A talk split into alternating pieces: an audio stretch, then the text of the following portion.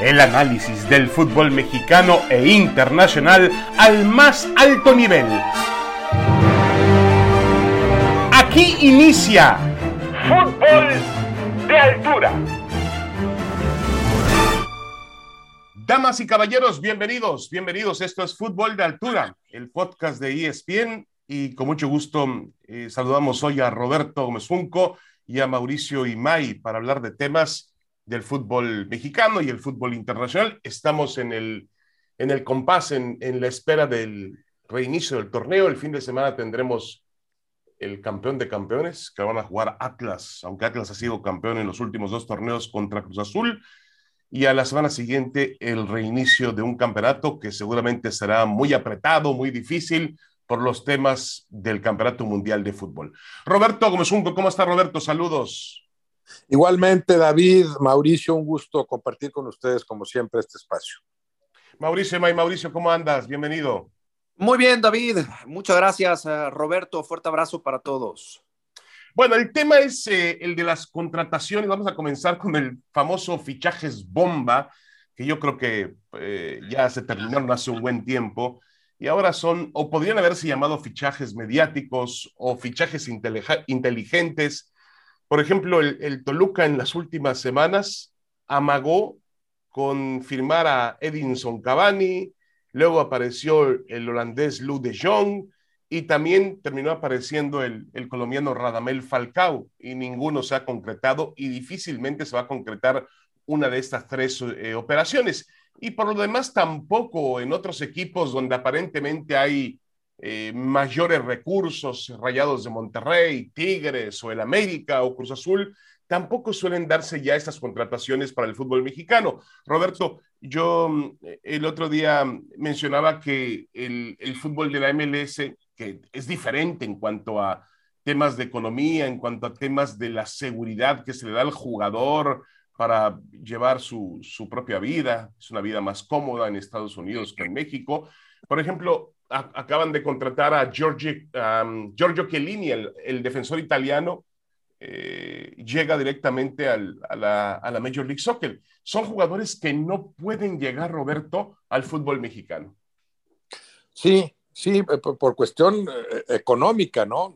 ¿no? No conozco así tampoco a la perfección el manejo en Estados Unidos. Primero, el los niveles económicos son otros, lo que la gente está acostumbrada a pagar para ir a ver un partido de fútbol. Y después esto de los jugadores franquicia, ¿no? Que me da la impresión de que permite eh, invertir mucho en algunos jugadores, aunque el resto, el grueso de los futbolistas tal vez no ganen lo mismo que acá en México. O sea, no sé si, en, si acá en, en algunos equipos mexicanos haya cuatro o cinco futbolistas de niveles elevados y allá pues hay nada más uno o dos por equipo, pero de, mayores alcances, ¿no? Entonces, en ese sentido, sí, no, no veo en el corto plazo a la Liga MX compitiendo con la MLS. Lo que pasa es que yo cada, cada receso de torneo, yo, yo, yo no creo tanto en esto de a, quién pantallas con el que contratas, ¿no? Porque para empezar, siento que los equipos entre mejor estructurados están, pues menos tienen que contratar en cada semestre. Ya, ya, se hace muchas veces para convencer al aficionado de que están haciendo algo, ¿no?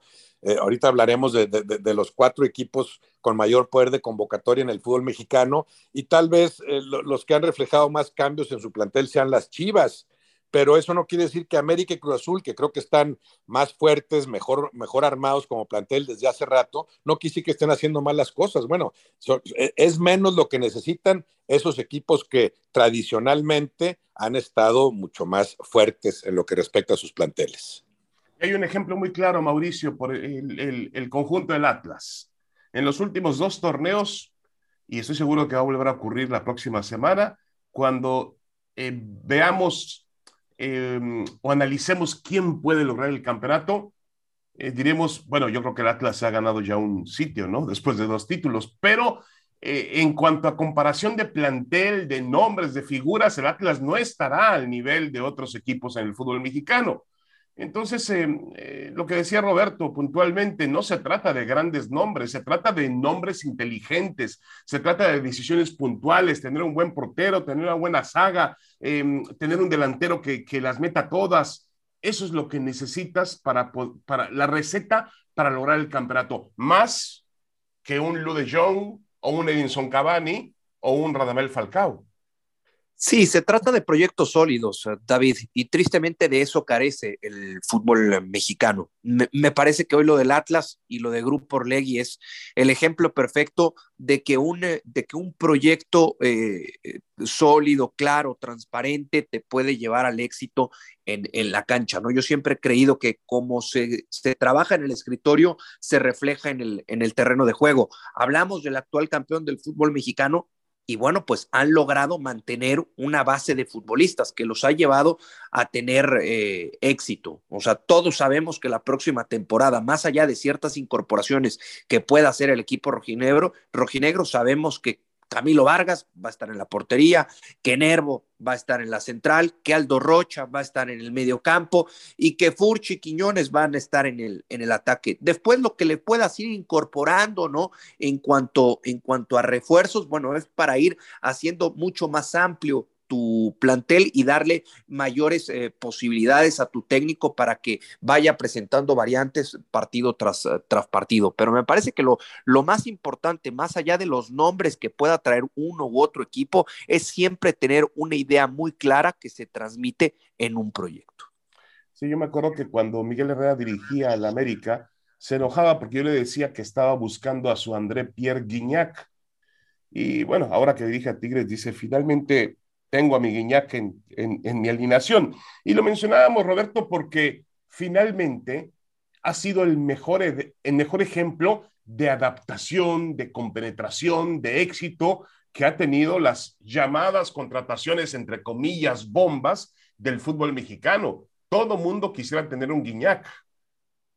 Claro, y, y, no fue un caso al momento. Cuando viene Guiñac, claro, eh, causó revuelo, pero no hablabas de, de, la figura francesa del momento, para nada. O sea, yo imagino que en ese momento un, un jugador menos costoso de lo que ahorita podría serlo Cavani, incluso, aunque ya vengan eh, de, salida completamente Cavani o el propio Luke, de Jong o, o, Radamel Falcao, jugadores de, de, ese nivel económico. Imagino que incluso Chiellini, pues es, es, un jugador que, que, le costó, que costó más en, en, el equipo del MLS que lo que, que lo que en su momento costó Gignac para Tigres. Era un, un jugador reconocido, pero no era, bueno, todavía participaba con la selección francesa, ciertamente, jugador visible, pero además que no venía ya en el ocaso de su carrera. O sea, dice, sí, bueno, está en el tramo final, pero ese tramo final ya han sido siete años, ¿no? Siete años muy buenos con, con los Tigres. Yo sí creo que hay que apostar más por ese tipo de jugadores, o sea, no buscar al que ya decidió retirarse del fútbol de las grandes ligas. Ya Chiellini dice que ya se va después de 40 años de jugar en Europa.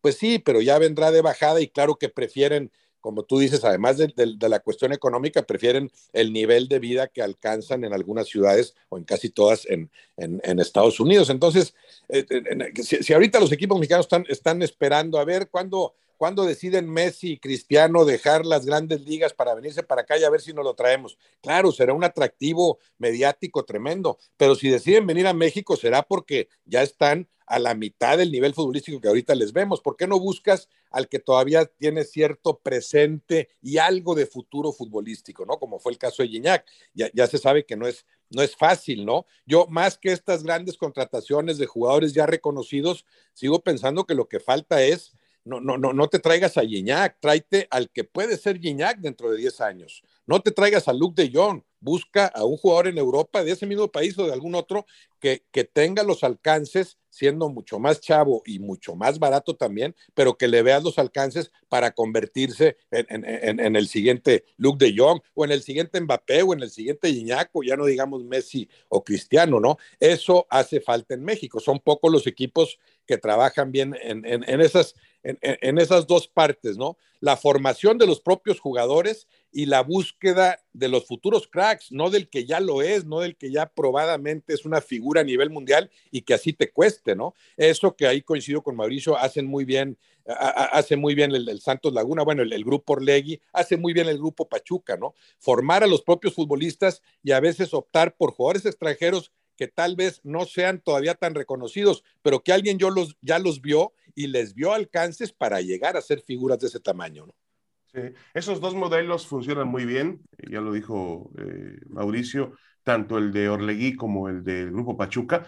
El, único problema es que funcionan como multipropiedades. Sí, claro. Entonces, eh, ahí tienen una, una, atenuante, Roberto, porque pues tienen un mayor universo de jugadores y tienen además la posibilidad, porque lo han hecho, de hacer intercambios entre ellos mismos y decir qué necesito yo hoy, qué necesitas tú mañana, hoy refuerzo a tal equipo, mañana refuerzo al otro. Entonces, eh, tiene un tema realmente que es, es un agravante el de la multipropiedad. Ahora, eh, Mauricio, realmente en el fútbol mexicano, por, por la, la, lista de campeones del fútbol mexicano, incluyendo lo que pasó con el conjunto del Atlas eh, en los últimos dos torneos, vemos que existe una paridad, un equilibrio. Es decir, no siempre ganan los mismos. E incluso la época dominada por Tigres eh, o por Rayados que rompieron el mercado con, con nóminas realmente muy, muy elevadas. Se hablaba hace poco, Mauricio, o hace mucho, ya no me acuerdo, de un límite salarial en México, de realmente estructurar para que los equipos tuvieran reglas financieras. ¿Tú crees que eso sea necesario a corto plazo, a largo plazo? A ver, yo lo que, lo que preguntaría es, ¿esto existe eh, de no ser por la MLS? ¿Esto existe en algunas otras ligas del mundo? Bueno, hay un tema de fair play financiero en Europa. Exacto, es que se habla de ese famoso fair play financiero, pero ¿se lleva a cabo? No. Entonces. Pregúntale al PSG y al City. Eh, exactamente, exactamente. Entonces, si es nada más para, eh, pues para maquillar un poco y, y vender humo, bueno, pues este, sería muy bueno, pero la realidad es que eh, mientras no lo lleves a cabo, de poco te, de poco te va a servir ese, ese límite salarial, en donde, insisto, la única liga que sí lo llevan a cabo es el MLS y mucho por la estructura del deporte americano, de las ligas americanas.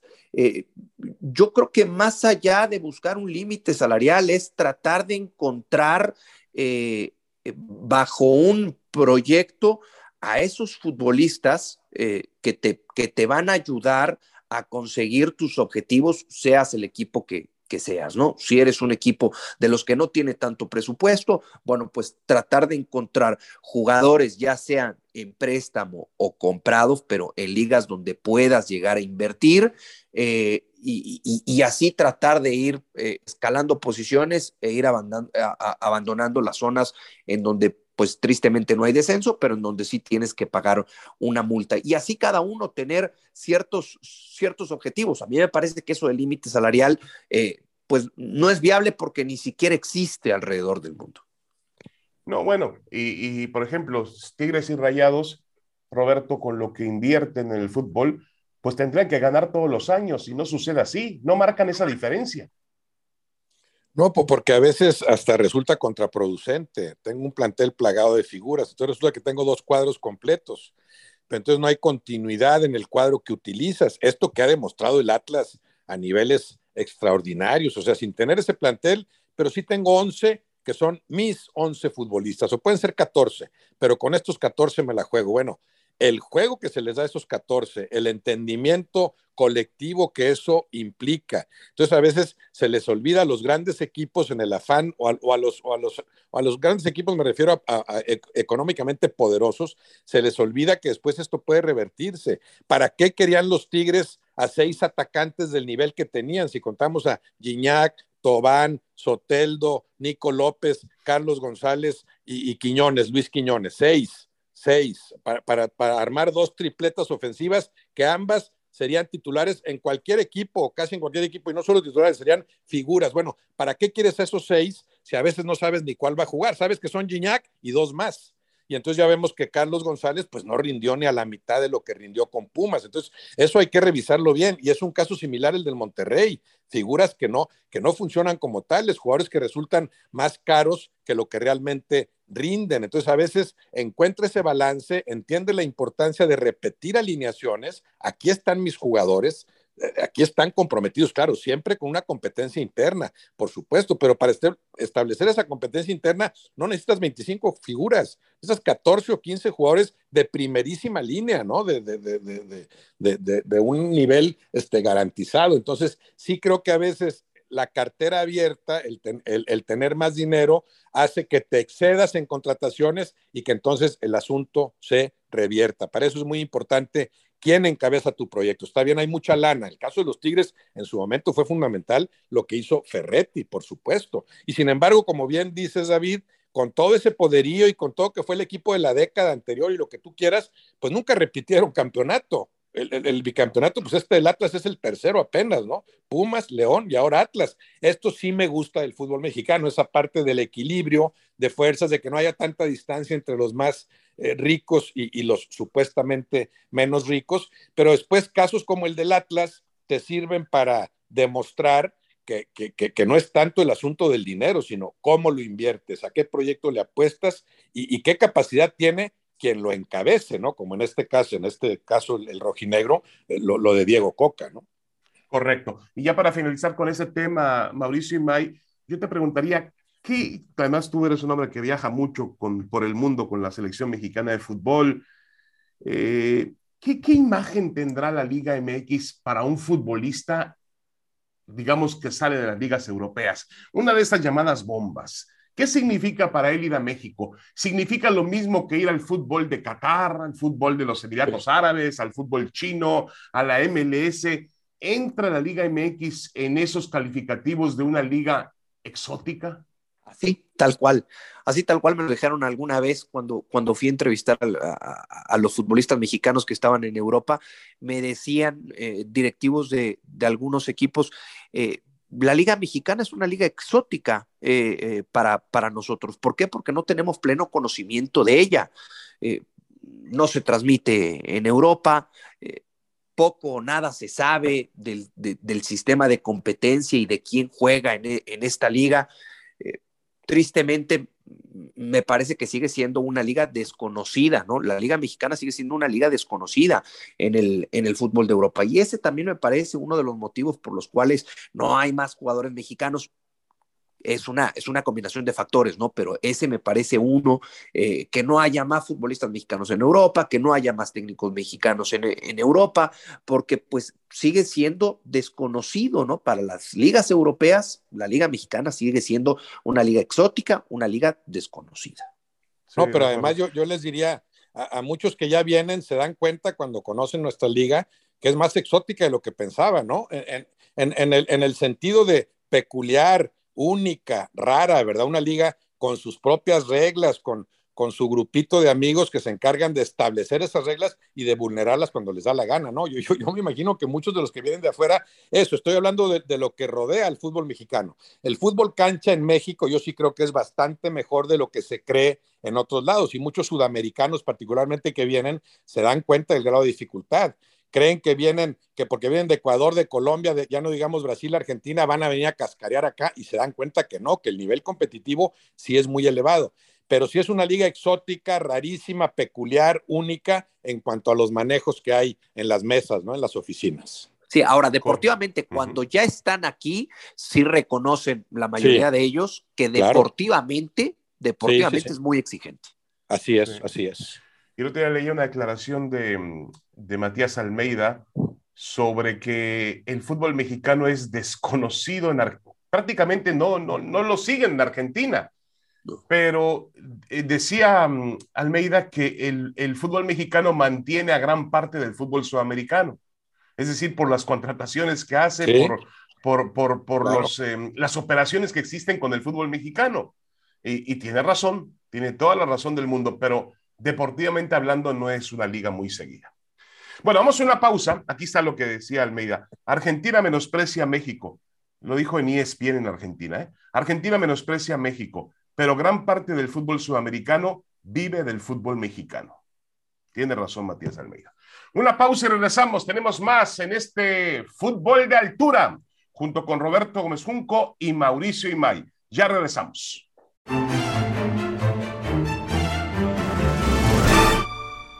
Regresamos, regresamos. Esto es Fútbol de Altura. Aquí estamos en el podcast de ESPN junto con Roberto Gómez Junco y Mauricio Imay. Eh, estamos en una temporada, eh, la temporada necia, que se le llama la temporada de rumores, la temporada de altas y bajas. Y bueno, hay algunos equipos que realmente han hecho operaciones, eh, pues vamos a llamarle, no sé si más importantes o en mayor cantidad. Por ejemplo, el Guadalajara, las Chivas o el caso también de un equipo como el América que se especula demasiado. Se habla del regreso del Cabecita Rodríguez, el jugador uruguayo, que marcó diferencia en la cancha con Cruz Azul. en los años del título, en el último título de Cruz Azul, el cabecita fue un jugador fundamental. Y se habla también de Néstor Araujo, el central mexicano que actuó en el Celta de Vigo, como una repatriación. Eh, Roberto, ¿necesita la América un jugador como Cabecita Rodríguez? Bueno, por, supuesto que le, le, abonaría ¿no? a la riqueza del plantel. Ahora, hay que entender, pensamos en Jonathan Rodríguez, y ya lo mencionaste, que fue una pieza primordial, tal vez la más importante del título de Cruz Azul pero no vimos al mismo Jonathan el siguiente torneo, o, los dos siguientes que, jugó, no me acuerdo, para nada, fue el mismo, para nada. Y no, y no vimos al que jugó, ya no me acuerdo ni dónde andaba, si en Arabia, en Qatar o en aquellos, en, aquellos árabes lares, ¿no? Entonces, no, no, no sabemos qué nivel tenga y además también entender que el América es otro equipo, incluso aunque ya jugaste en México, Cruz Azul, con el peso que tiene indudable, bueno, el América es un equipo especial en muchos sentidos y, hay innumerables casos de grandes futbolistas que simple y sencillamente no rinden con el América. O sea, claro que sería en teoría una buena contratación, pero se equivocan quienes piensan que van a ver de inmediato al, al mejor Jonathan Rodríguez que vimos con Cruz Azul. No es un asunto tan sencillo. En ese sentido, a mí me, parece que garantiza, garantizaría mucho más lo de Araujo.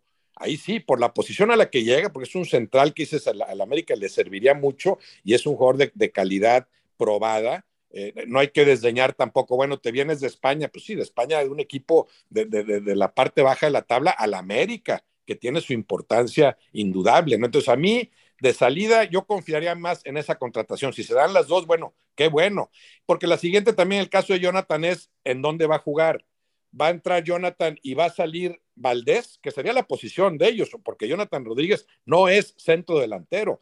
Va a jugar Jonathan atrás del que juegue centro delantero, Viñas, Henry Martínez, algún, otro que traigan, y dónde acomodas a Valdés. O va a jugar en lugar de Valdés o vas a poner a Jonathan Rodríguez de centro delantero improvisándolo como se le improvisó en Cruz Azul también. Bueno, todo eso hay que contemplarlo, me imagino que lo pensará también Fernando Ortiz, pero obviamente serían dos jugadores que enriquecerían un plantel de por sí, creo, más sólido que la mayoría de, los demás competidores, ¿no? Sí, sin lugar a dudas es, una, eh, es un, un reto o una condición realmente muy interesante eh, Jonathan Rodríguez tiene apenas 28 años de edad. Es decir, es un jugador, por, lo menos en edad, es un jugador en plenitud. Viene de jugar en la Liga Profesional Saudí con el Al Nazar. Eh, y aparentemente también, eh, volvemos al estilo de afloje de los últimos tiempos, Mauricio, el Los Ángeles FC habría lanzado una oferta por él para jugar en la Major League Soccer.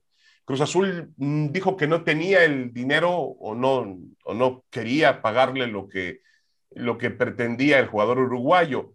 Eh, es evidente que marcó una diferencia en el campo de juego. Y te, pregunto lo mismo que Roberto. ¿Puede Cabecita Rodríguez darle a la América lo que necesita, el punch que necesita? Sí, sin ser un, sin ser un centro delantero nominal, ¿no? Yo, yo siempre he creído que el, la mejor versión de Jonathan Rodríguez, más allá de lo que, de lo que hizo en Cruz Azul, se lo podemos ver eh, jugando más como un extremo por izquierda tal y como salió campeón con el conjunto de Santos Laguna, en donde tenía una referencia en ataque que era Giannini Tavares. Yo creo que Jonathan Rodríguez en lo que le puede aportar a América es en potenciar ese aparato ofensivo. Decía Roberto, ¿cómo lo puedes acomodar? ¿A quién, eh, eh, ¿De quién tienes que prescindir? A ver, yo creo que puedes con, Jonathan Rodríguez mantener a, a, Valdés por carriles interiores, eh, jugar con un extremo por derecha, sea Cendejas o el que vaya a llegar, tener un centro delantero, Viñas o Henry Martín, o si van a traer a un delantero, y jugar con Jonathan Rodríguez por el costado de la izquierda, en donde ha jugado Roger Martínez durante varias jornadas y durante varias temporadas, y simple y sencillamente no termina por marcar diferencia el futbolista colombiano. Entonces, eh, de que Jonathan Rodríguez le puede ayudar al aparato ofensivo América, le puede ayudar y mucho. Sí, correcto. Eh, hasta ahora el América tenía una, una pretemporada, Roberto, de altas y bajas, pues muy discreta. Eh, la llegada de Jürgen Damm, que jugó algunos minutos el domingo en Estados Unidos en la derrota, tres goles por uno ante los Pumas. Eh, y bueno, realmente, pues no tiene ni muchas bajas ni muchas altas. Yo pensaba que el América, aprovechando el, el cambio de era y ratificando a Fernando Ortiz como su entrenador, iba a hacer muchos cambios en el plantel, es decir, que iba a buscar aquel equipo que de ninguna manera podría fallar en el momento clave como ha ocurrido en las últimas liguillas. A mí me parece que le, le siguen haciendo falta jugadores de medio campo hacia adelante. No, claro, claro que puede mejorar. Imagínate con lo que menciona Mauricio, ese acomodo en el ataque, ¿no? Pues claro que ya es un ataque que cualquiera, que cualquiera quisiera, suponiendo que Viñas o Henry Martín, bueno, se acercaran a una, a una mejor versión o viniera alguien más de, mayor calidad en esa, en esa zona del, eje del ataque. Lo que pasa es que lo, lo, que yo decía al principio, bueno, hay equipos ya mejor estructurados. Ustedes imagínense que el América no contrata a nadie. Se cae lo de Jonathan Rodríguez, se cae lo de Néstor Araujo, no viene nadie. Empezamos este torneo con el mismo plantel con el que terminamos el anterior. Ok, habría muchas críticas. Pues, ¿Qué pasó? ¿No trabajaste? ¿No te reforzaste? Díganme cuántos planteles habría más fuertes que ese y yo no veo más de tres de los 18. ¿no? no veo más de tres que digas, oye, no, pues sí, sigue teniendo Tigres, mejor plantel, Monterrey también, no sé si Cruz Azul, no sé si al Toluca con lo que está contratando el alcance para ponerse a ese nivel, o sea, eh, eh, ya, ya, el América es un plantel muy fuerte, que por supuesto puedes mejorar con, por, por ejemplo, si, si, suples a Henry Martín Viñas o al mismo Roger Martínez que ya mencionaba Mauricio, con jugadores que, rindan a mayor nivel, que respondan a lo que es el América, claro, ya enriqueces el plantel, pero sí es un plantel ya, ya fuerte. Con esto que como terminaste compitiendo, aunque sí se, desinfló ya en el último partido, vamos a decir, pero lo anterior de Fernando Ortiz y de ese América, dices, bueno, te da, por supuesto, te da y te sobra para pelear por el título. Ahora, seguramente vendrá, vendrá alguien más, sí, sí, sí incrustarán algunas piezas. Lo que yo veo en el América y en todos los equipos, que es un problema también del fútbol mexicano, es, bueno, todavía tenemos tiempo, empieza el primero de julio, todavía, y sí, probablemente en este lapso de menos de dos semanas vienen grandes contrataciones eh, en el América y en algunos otros equipos. Pero el tiempo que necesita ese jugador que llegue, ya lo desdeñaste, no contemplaste, no entendiste que, no es de que tres días antes de que empiece el torneo contratas a la figura. Esa figura tiene que adaptarse al nuevo técnico, a los compañeros, etcétera. Ahí sí pagas un precio que es mayor, por supuesto, cuando, cuando los torneos son cortos, como sucede en México. Ahí sí volvemos a la falta de una verdadera planificación. Lo ideal sería que al terminar un torneo ya tuvieras contemplados y apalabrados a los refuerzos del siguiente, para que esos refuerzos se integraran con el equipo desde el inicio del trabajo de pretemporada, lo cual muy rara vez sucede. Y más, y más en un torneo como este, eh, Roberto David, en donde van a haber tantas jornadas dobles. Estoy viendo el calendario. Todo arranca el primero de julio, ¿no? Ahí es jornada uno.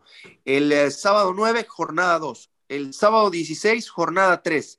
El sábado 23, jornada 4 y después la siguiente semana, la semana del 24 al 30, hay jornada doble. Es decir, vas a terminar julio con seis jornadas ya disputadas.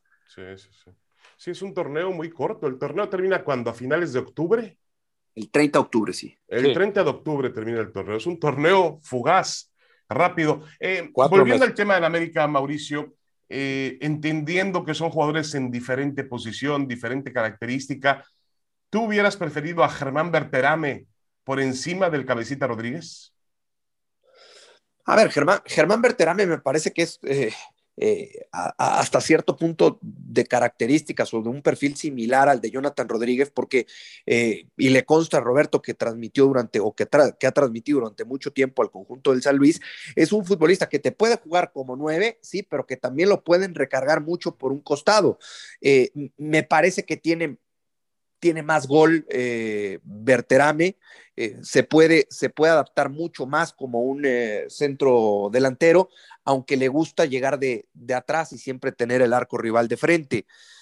Yo creo que, yo creo que hablando concretamente del diseño de América, entendiendo lo que ya decía Roberto del plantel que tiene, que ya es amplio, para seguir eh, o, para tratar de incrementar e, ese plantel y esas posibilidades para Fernando Ortiz, para mí le falta un central de jerarquía y por eso cabe a la perfección ahí el nombre de Néstor Araujo, un extremo, eh, un futbolista de características eh, ofensivas y un centro delantero letal. Para mí son tres futbolistas que le hacen falta a ese América ideal para entonces sí considerarlo como un candidato natural al título. Sí, a mí lo único que me llama, que me molesta, me lastima de la situación de Araujo es, bueno, primero que yo no creo en las repatriaciones. Me parece que las repatriaciones, este, eh, les cuesta mucho trabajo al futbolista mexicano ir a un fútbol de mayor tamaño, de mayor alcance, de más competencia y regresar, pues siempre lamentaré que regresen cuando todavía pueden jugar en ese nivel de fútbol. Eh, digo, eh, yo es verdad que juegan el Celta de Vigo, pero tiene que jugar contra el Atlético de Madrid, contra el Barcelona, contra el Sevilla, contra el Real Madrid. tiene, tiene una competencia ardua el, el, el, Araujo. No es lo mismo jugar con el América con todo respeto que eh, enfrentar al Barcelona y tener que, que, que realmente aplicarse para, para tener un buen, un buen rendimiento y un buen partido. Pero bueno, y además este, son los últimos meses rumbo al Mundial. Araujo estará en la Copa del Mundo, yo creo que estará ahí como un, uno de los hombres importantes en la saga central para Gerardo Martino. Yo no sé si en México tenga más nivel o no, porque él es uno de los pocos que juega con el Celta de Vigo, es de los que tiene más actividad.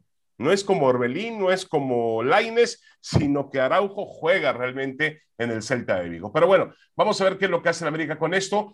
Eh, vamos con el Guadalajara, Roberto, las Chivas, pues dieron de alta a Alan Mozo. Bueno, renovaron a Ricardo Cadena como entrenador, dieron de alta a Alan Mozo, a Rubén González, el, el famoso Oso González, y las bajas oficiales fueron Raúl Gudiño y César Huerta, que fue el conjunto de los, de los Pumas. Roberto, ¿con esto le alcanza a Chivas para competir dónde? ¿Entre los 12, entre los 8, entre los 4? Bueno, también tendríamos que atenernos al cierre de Chivas, ¿no? Eh, sí, sí, claro que puede competir para, para meterse entre los 8, entre los 4 me parecería eh, casi, casi milagroso, ¿no? Con, estas, con estos cambios vamos a decir que mejora un poquito el plantel, pero sabemos además que, que los argumentos de Chivas son más colectivos que individuales, o sea, eso, ya lo sabíamos de antemano, tiene rato siendo así, tiene rato que el Guadalajara no está plagado de figuras, no tiene a tres o cuatro elementos que dices probablemente inicien contra Polonia, para nada, el único que ahorita se asoma como, como candidato para pelear por un puesto en ese partido del 22 de noviembre es Alexis Vega, ¿no? Y dependerá de que le vuelva a doler algo a, a Irving Lozano o a Corona o algo pase, ¿no? Entonces, eh, eh, en ese sentido, las Chivas sí creo que tienen rato eh, que, con más razón, algo que ha sido tradicional, ¿no? Pero que con más razón han debido atenerse a argumentos colectivos. Y con el cierre que tuvieron demuestran que sí, que ese juego colectivo sí les alcanza para competirle a cualquiera.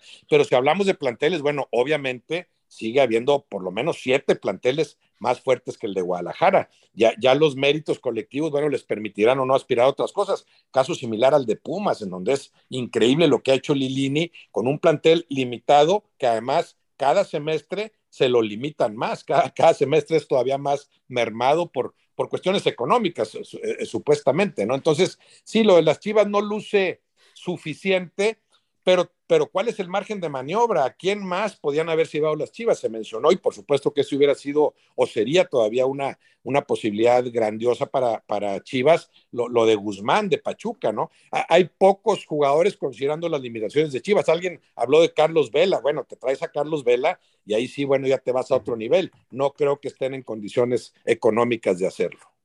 Sí, de acuerdo. Y el resto de los equipos grandes eh, o tradicionales, Mauricio, Pumas, ya decía Roberto, creo que la gran contratación de Pumas fue eh, la, extensión, más allá de lo que puede hacer este argentino del prete, la extensión de contrato de dinero. Creo que esa es la máxima eh, contratación que ha logrado Pumas.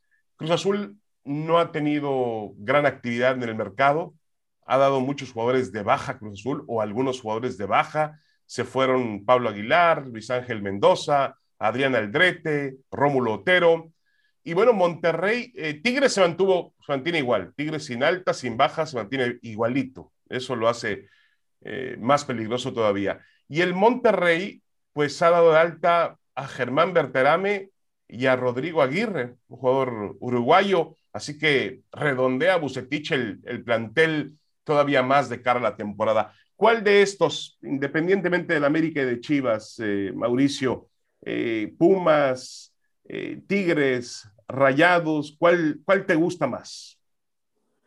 Lo de, Rayados, lo de Rayados siempre me parece interesante, ¿no? Se, se le va Jansen de poco o nada en el fútbol mexicano y se hacen de un futbolista que tuvo una gran campaña en Necaxa como Rodrigo Aguirre y además eh, a esperar cómo regresa Rogelio Funes Mori, que debe, debe de entender a la perfección que no solamente se está jugando un puesto con, con Aguirre, sino también se está jugando un puesto para la convocatoria final de Gerardo Martino de cara a la, a, la Copa del Mundo. Lo de Berterame, que seguramente va a jugar por un costado, con un Dubán Vergara que ya está recuperado. O sea que en cuanto a aparato ofensivo, estamos hablando que otra vez eh, Monterrey es de los mejores ataques que habrá en el fútbol mexicano. Ahora será cuestión del técnico que puede explotar todo ese talento individual y lo pueda convertir en un buen funcionamiento colectivo, que es lo que le ha faltado a este equipo de Rayados de Monterrey a lo largo de los últimos meses. Y me olvidaba de Maxi Mesa. ¿eh? Sí, es verdad. Tiene un, con la ventaja con la ventaja en este caso, y por eso sí habría que concederle por lo menos el beneficio de la duda, ¿no? Un plantel tan poderoso, la ventaja de que ahora Bucetich arranca el torneo, ¿no? Con, con lo que eso implica, o sea, ya es, ya, ya, es un proyecto que tú, que tú arrancas, me imagino que estos refuerzos vienen porque él así los pidió, ves en qué posiciones te hace falta, etcétera, pero sí, e, e, es un equipo que tiene varios torneos por, jugando por abajo de lo que debería, a ver si ahora con Bucetich del arranque la historia es distinta, ¿no? Correcto. Y, ya para finalizar, yo agrego a esta conversación al Toluca, que ha tenido, ya lo decíamos un poquito más temprano en este podcast, ha tenido un, receso muy ajetreado en cuanto a nombres, pero no ha podido cristalizar ningunos. Pero, eh, por ejemplo, tiene unas altas muy, muy buenas. Eh, eh, Tiago Volpi, el portero aquel del Querétaro que viene de San Pablo, que fue un portero de primer nivel en el fútbol mexicano. Eh, luego Nacho Ambriz llama a algunos jugadores que él conoce, Andrés Mosquera, eh, que viene de León, eh, Jean Meneses también, que viene de León, Fernando Navarro, que viene del mismo grupo de Pachuca, Sebastián Saucedo, que viene de Pumas. Así que a mí no me parece que haya hecho tan mal trabajo, Roberto, el equipo de Toluca, más allá de que no lo ha podido aderezar con Cavani, con De Jong o con Radamel Falcao. No, no, claro, se ve, se ve el intento de, la directiva después del, rotundo fracaso eh, y de haber pagado una multa, imagínate, algo que no tenía contemplado el, Toluca para nada. Eh, sí, se ve el intento, ahora después hay que acomodar las piezas, ahí ya quedará en, en, en Ambriz el trabajo que se haga, etcétera. Por supuesto, o sea, es, es, es de reconocerse lo, lo que se hizo en este, en este receso, en el Toluca. Pero luego yo sigo pensando en otros equipos que no han llamado la atención, que no han hecho todo esto, pero pues que ya sabemos cuál es su nivel de, competencia. El caso de los dos finalistas, Atlas y Pachuca. No, no he escuchado así de, que estén contratando a nadie o nada importante y son dos equipos a los que tienes que volver a considerar, ¿no? Entre los, entre los candidatos para pelear por el título. Sí, de acuerdo. Equipos alejados de una, pues de una faceta, un entorno muy popular y que siempre son altamente competitivos. Lo hemos visto en las últimas temporadas.